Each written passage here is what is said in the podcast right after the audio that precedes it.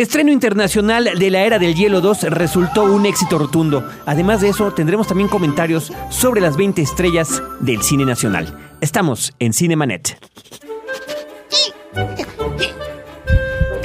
¿A poco te apantalla el séptimo arte? Bienvenido a Cinemanet, la mejor dosis de imágenes auditivas para la apreciación cinematográfica. Las butacas están listas. Toma tu lugar y acompaña a Carlos del Río y Roberto Ortiz. Disfruta el cine con todos tus sentidos. Frecuencia cero, la otra radio. On my way, on my way, on my way, on my way. I would like to reach out my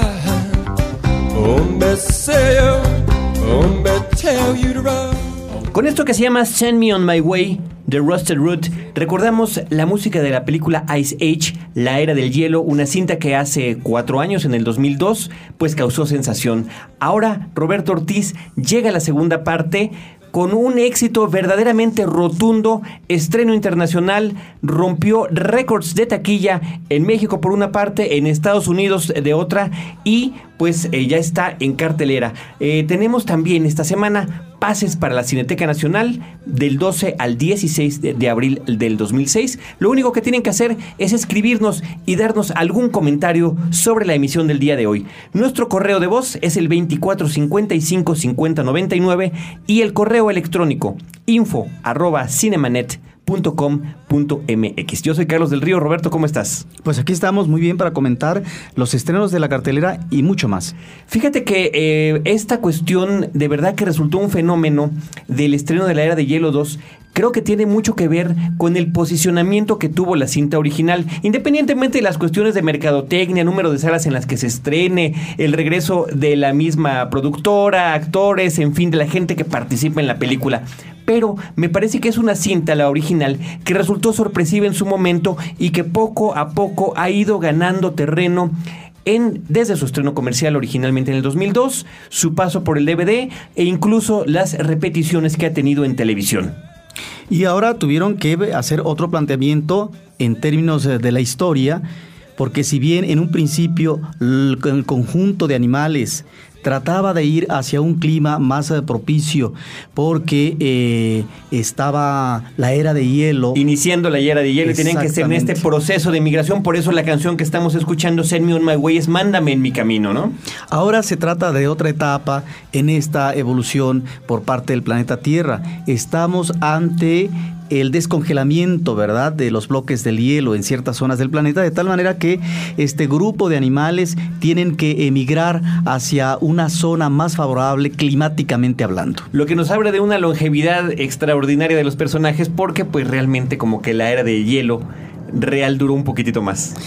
Y lo que llama la atención, yo creo que al público, Carlos, es la manera como manejan los personajes, porque se están remitiendo a aquellas especies con determinadas características eh, físicas, de tal manera que, si bien son referente obligado, o algunos de ellos nos dan ya un patrón común a propósito del elefante que puede devenir en términos de especies, del mamut, etcétera, creo que ese es un elemento que ha cuajado en el público y que le ha permitido tratar de hurgar de seguir eh, la pista de lo que fue eh, la primera película, después ya en estas versiones, como tú dices en video, pero sobre todo esta tan esperada cinta, porque yo recuerdo a más de una persona preguntar ¿Cuándo se va a estrenar la película? En efectivamente, hubo un magnífico armado de mercadotecnia para que resultara en su primer fin de semana en México un verdadero éxito. Y, en el, también en, en Estados Unidos. En Estados Unidos reca- recaudó más de 70 millones de dólares, convirtiéndola en uno de los estrenos más importantes del año.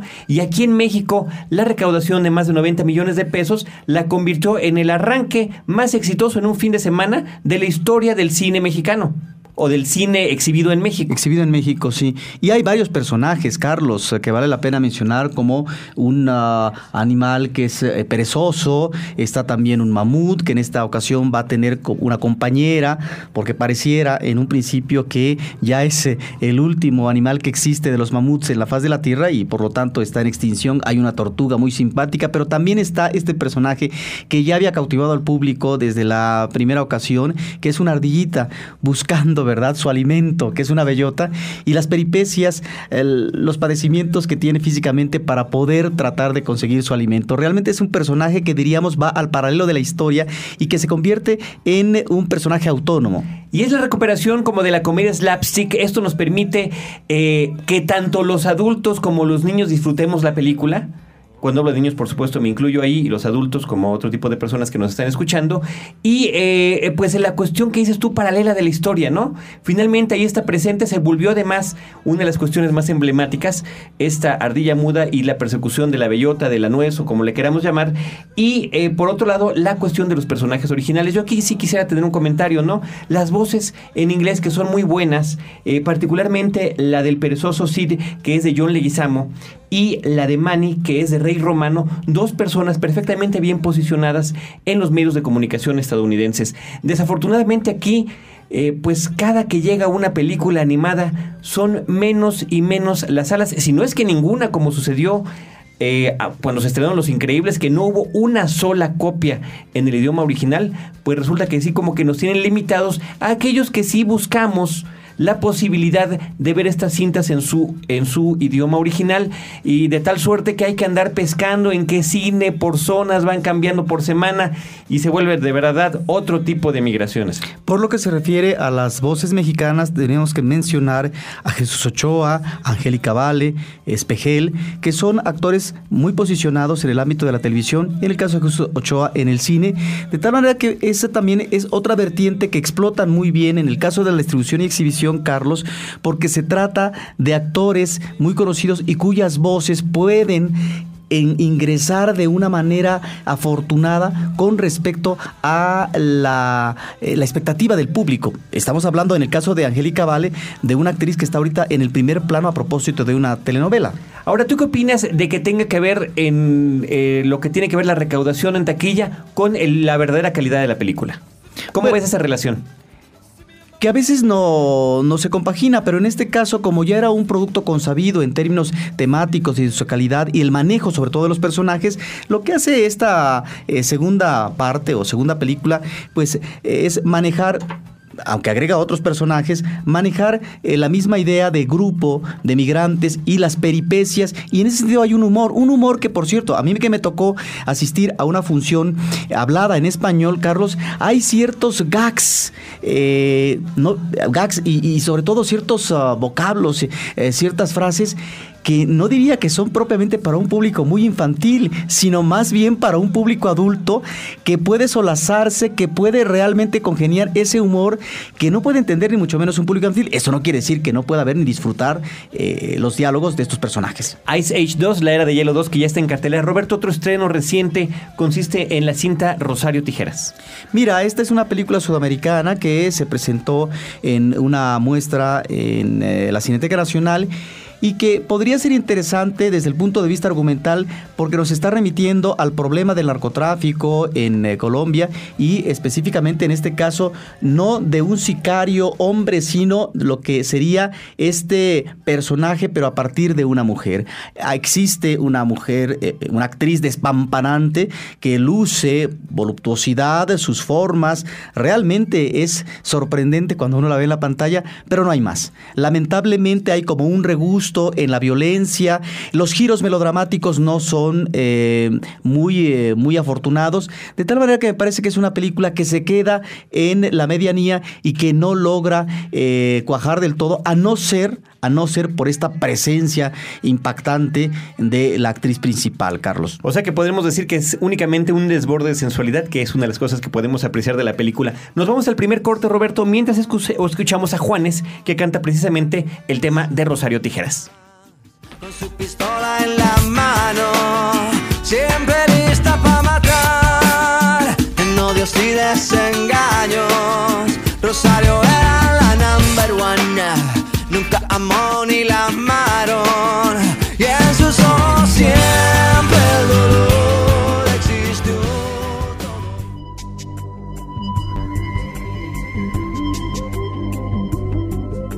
El hecho básico de que la yuxtaposición de dos planos por el simple procedimiento de pegarlos no es tanto una suma de ambos como una creación, es rigurosamente cierto. Sergei Einstein No te quedes fuera de foco. Cinemanet regresa en un instante.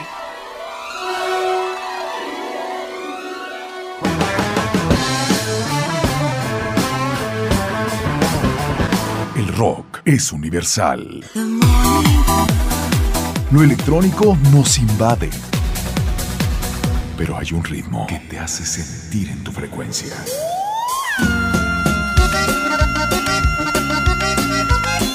La música que te hace estar en tu tierra la tiene Frecuencia Cero, la otra radio. Hemos. Frecuencia Norte, la música popular mexicana y el cariño de tu gente, todos en un mismo sitio. Frecuencia Norte. Cada semana, captura tu frecuencia en el norte. Frecuencia Norte tiene tu música. Historias múltiples en tiempos cortos. Cinemanet. Regresamos.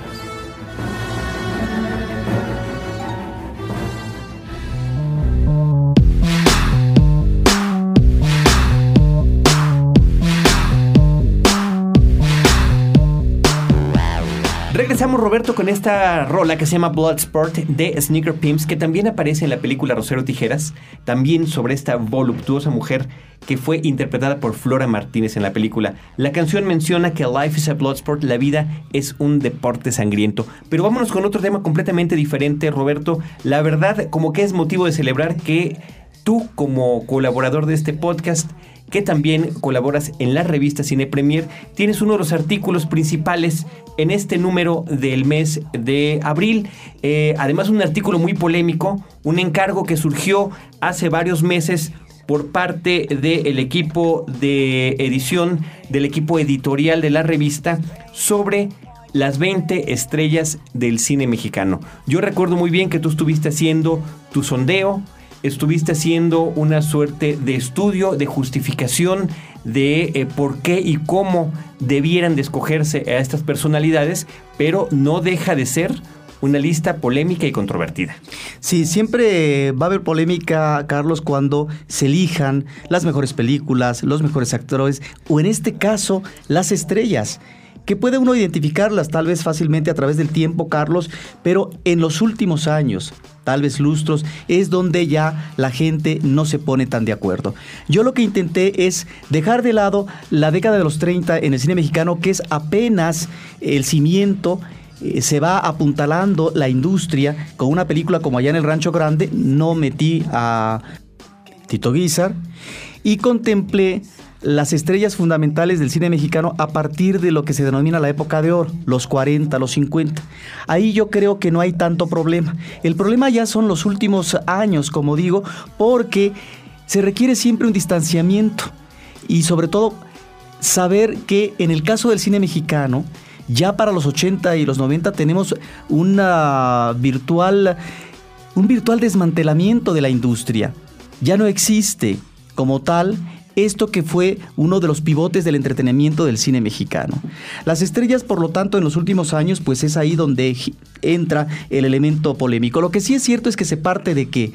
De la estrella como uno de los pilares. Así sucedió desde los orígenes en Hollywood, porque eran los estudios, eran los géneros y por otra parte las estrellas, Carlos, quienes eh, fundamentaron, quienes le dieron realmente cauce para que tuvieran éxito en taquilla las películas. Y por otra parte, la identificación que tenía el público masivo con estas estrellas en donde se provocaba lo que se denominó la transferencia Es decir, el público identificaba al actor con el personaje, que lo mismo podía ser del melodrama, que de la comedia, que del cine de aventuras, y eso le daba una aura mítica a, al actor, a la actriz, de tal manera que se conservaron a través no solamente de lustros y de décadas, esas estrellas importantes del cine nacional, Carlos, quedaron en el pasado. Y solamente podríamos mencionar las estrellas de eh, los últimos tiempos como estrellas más breves en su estadía en el firmamento de una industria y por lo tanto de su sobrevivencia.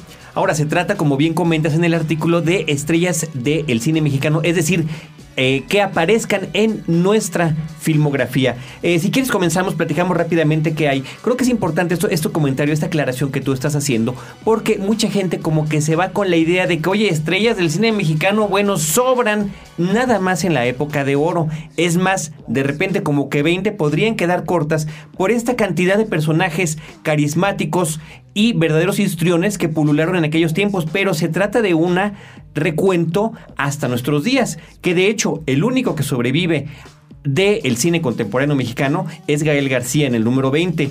Después viene, que además, por supuesto, como tú dices, viene con sus participaciones alternadas entre el cine eh, pues extranjero como en el cine nacional.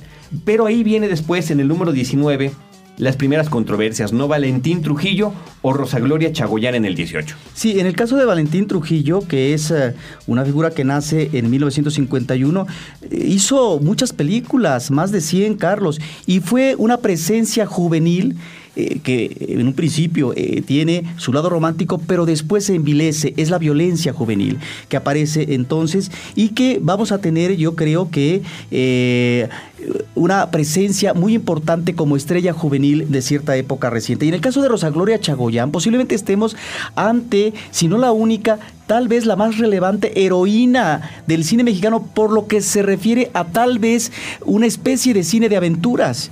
Y sí fue ella una mujer muy exitosa a través de estas películas del personaje de Lola la trailera, de tal manera que creo que aquí encontramos una presencia casta que tiene que ver ya con la problemática del narcotráfico y estamos ante los últimos girones de lo que podría considerarse una industria mexicana. En los números 17 y 16, respectivamente, Marielena Velasco, la India María y Mario Almada. Sí, la India María sin duda eh, yo creo que es un caso peculiar de personaje cómico femenino, Carlos, porque casi siempre en el cine mexicano encontramos a eh, las mujeres de la comedia en un plan secundario muy complementario. La India María es una mujer orquesta porque no solamente es directora de sus películas, es también guionista, actriz, etcétera, y logra eh, con algunas de sus cintas en su momento verdaderos éxitos taquillero a través de este personaje que es eh, la mujer indígena que viene, por supuesto, de provincia, que emigra hacia la gran ciudad y eh, se llena de peripecias. Un personaje que tiene sus características específicas a propósito del manejo solidario con los demás y siempre con situaciones muy ocurrentes. Diríamos que su humor es un tanto primitivo, elemental, pero que cuajó, que realmente causó la delicia de un gran público popular, Carlos.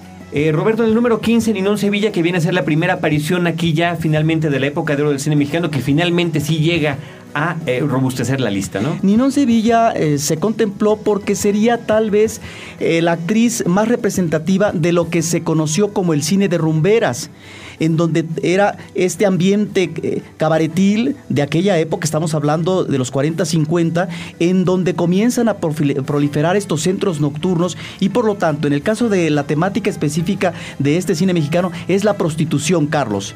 Aquí encontramos, por lo tanto, a Ninón Sevilla y por supuesto con las mejores películas que se hicieron de rumberas en, su momento, como fue Sensualidad, Aventurera, Víctimas del Pecado, y por supuesto dejé de lado pues las otras rumberas importantes como María Antonieta Pos, Meche Barba, etcétera. Están en el número 14 y en el número 13 para terminar con este bloque, Roberto, Silvia Pinal y Mauricio Garcés, que por cierto lo que estamos oyendo ahorita de música es esta canción homenaje, oda a Mauricio Garcés que hizo Plastilina Mash. Claro, bueno, antes está Mario Almada, que yo creo que es una figura también polémica, sí, ocupa el lugar número 16. En el caso de Mario eh, Almada, estamos ya ante el fin de una industria y el comienzo de lo que va a ser el video home, que va a tener mucho éxito en provincia y en la frontera norte del país, con estos personajes duros, envilecidos, eh, de temple machista. Silvia Pinal creo que es eh, de las últimas sobrevivientes como estrella, estrella joven allá en los 50, que alternó con grandes actores como Pedro Infante, Tintán, etcétera, y que se ha conservado muy bien en salud la mujer actuando no solamente para el cine, sino para el teatro, la televisión, y creo que tiene magnífica presencia, sobre todo en el ámbito de la comedia. Y en el caso de Mauricio Garcés, creo que es un personaje importantísimo. Estamos hablando en esta transición ya del cine de los 60 y 70, que crea un personaje don Juanesco, que identifica perfectamente los lugares de diversión de cierta clase mexicana, holgada, que puede ser o bien la zona rosa, que es un lugar exquisito, o bien Acapulco, para poder disfrutar visualmente de las beldades que ya ahora se presentan en bikini. Roberto, recordemos a nuestro auditorio que tenemos pases para la Cineteca Nacional. Son pases para asistir a funciones entre el 12 y el 16 de abril del 2006. Lo único que tienen que hacer es enviarnos un correo electrónico a info.cinemanet.com.mx. Nos vamos y regresamos en un momento.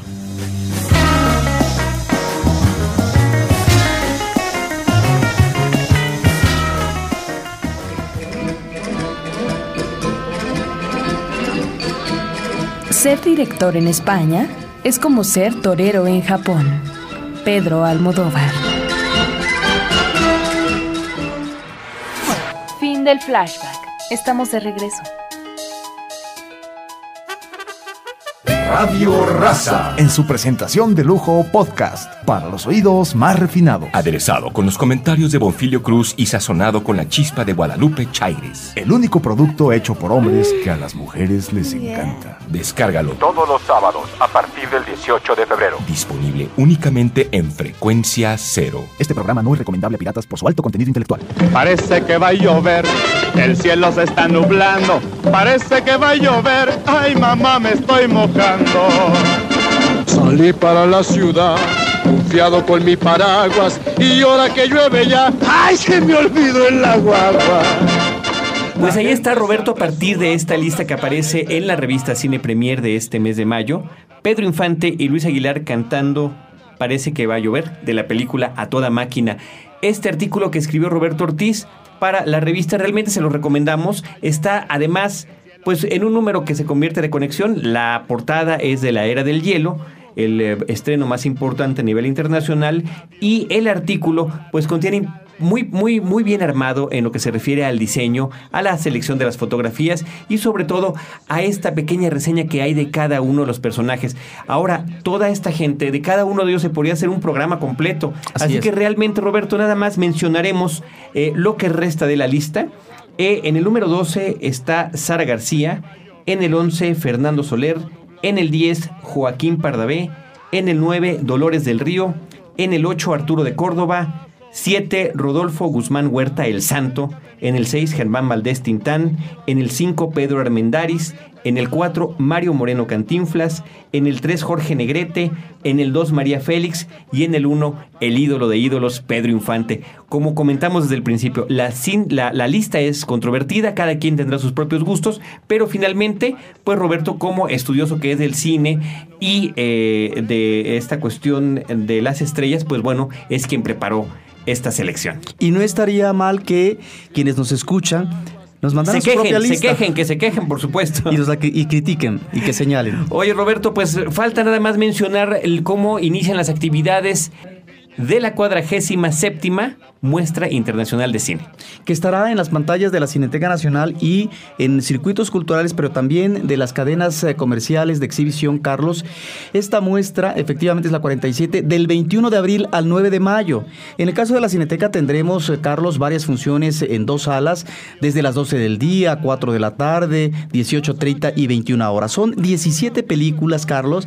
Hay también eh, cintas mexicanas y vamos a mencionar algunas que nos parecen interesantes. Son ah, películas que han recibido muchas de ellas premios internacionales, sobre todo en los festivales que se celebran en Cannes, en Venecia, en Berlín, en San Sebastián, España, este- etcétera. Y que finalmente se convierte la muestra en la oportunidad de poder verlas aquí en territorio nacional. Y arranca la muestra con un clásico, como en otras ocasiones, Carlos, a propósito de poder adquirir eh, copias remasterizadas de clásicos del cine, en este caso una cinta del 31, ni más ni menos que de Charles Chaplin, Luces de la Ciudad, que yo creo que es de los mejores largometrajes ya eh, pertenecientes al sonoro por parte de eh, Chaplin. Tenemos eh, la película española Princesas, que ganó un premio en el recientemente finalizado festival El Fico.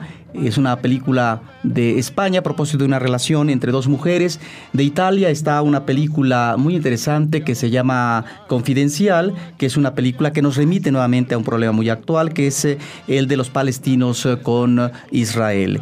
Eh, hay otra película, la coproducción de Perú, España, Cuba y Argentina, Doble Juego, que esta nos remite a la corrupción existente en los últimos años del gobierno de Fujimori y cómo sortean su suerte algunos jóvenes. Esta es una película interesante a propósito de una temática de España y Argentina, Elsa y Fred, que aborda el tema de la tercera edad. Es una eh, película curiosa. El Faro, una película francesa que nos remite a partir de varios personajes eh, la necesidad de acudir al pasado, eh, Carlos, para reconstruir un tanto la memoria y poder tener los elementos necesarios de base en un presente que parece no es muy afortunado. Sumas y Restas es una película que les recomendamos eh, del mismo director de La Vendedora de Rosas, de Víctor Gaviria, una cinta que nos remite a la juventud y al narcotráfico en Colombia en la década de los 80, que fue realmente eh, un manejo de narcotráfico explosivo. El cielo dividido, una de las películas mexicanas eh, de Julián Hernández que aborda el tema de la pareja homosexual, es una película interesante.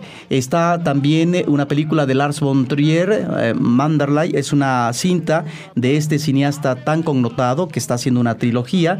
Y tenemos eh, una película que realmente vale la pena, El Niño L'Enfant. Esta es una película que ganó el premio en el Festival Internacional de Cine de Cannes, ni más ni menos la Palma de Oro. Esta es una coproducción de Bélgica con Francia, de Alemania, Carlos, la princesa, la princesa Masai, que está basada en un bestseller que a su vez registra elementos biográficos de un personaje femenino, de una chica turista mm, eh, europea que se lanza al África y en Kenia conoce a un guerrero masai y no solamente se enamora, sino que se casa con él. Es una película tratada en términos de melodrama romántico. Próxima salida, la película eh, argentina, Los niños del fin del mundo, una película de Irán y Francia que aborda la problemática de la pobreza y que tiene que ver con un homenaje al cine, especialmente al neurrealismo italiano. Sangre, la película que ganó como ópera prima en el FICO, es eh, una película eh, coproducción de México y Francia de Amat Escalante, una película realmente que vale la pena ver, ¿sí? De Dinamarca Alegro, una cinta realmente interesante de un director que vale la pena eh, conocer. De Corea del Sur, Señora Venganza, que también estuvo en el FICO, que es parte de una trilogía de un director que se llama Park Chan-wook. Vale la pena, eh, por supuesto, en escena. Y algo como La felicidad de la República Checa y Alemania también va a estar. Son 17 películas, realmente un banquete fílmico, no se las deben de perder, estarán en la Cineteca Nacional. Es la muestra número 47, Carlos, y recuerden que esta muestra estará del 21 de abril al 9 de mayo. Y para quienes duden que Roberto ve o no cine, creo que con esto que nos acaba de comentar, con este recuento, que además quedó rapidísimo, seguramente muchos se quedaron perplejos con la cantidad de películas, como dices, es un manjar cinematográfico, pero no se preocupen, pueden consultar en internet el detalle de las películas, el detalle de las funciones a través de la página de la Cineteca Nacional, que a la cual pueden acceder también a través de www.cinemanet.com.mx, ya que ahí tenemos un vínculo, un link, un enlace para que ustedes la visiten y se enteren de cada una de ellas. Nosotros nos despedimos, Roberto Ortiz, Carlos del Río, los dejamos con la música de la película 2 por el dinero, 2 for the money. Esto se llama Pusherman y lo interpreta Curtis Mayfield. Nos vemos y escuchamos la próxima semana. Gracias. Frecuencia cero, la otra radio. I'm your mama, I'm your daddy, I'm that nigga in the alley. I'm your doctor when in need. Want some coke, have some weed. You know me, I'm your friend, your main boy, thick and thin. I'm your pusher man. I'm your pusher man. Los créditos ya están corriendo. Sigues en estado de shock. Cinemanet. Cada semana, un nuevo programa comentando las películas que sacuden tus emociones. Cinemanet. Solo en frecuencia cero. Frecuencia cero, la otra radio.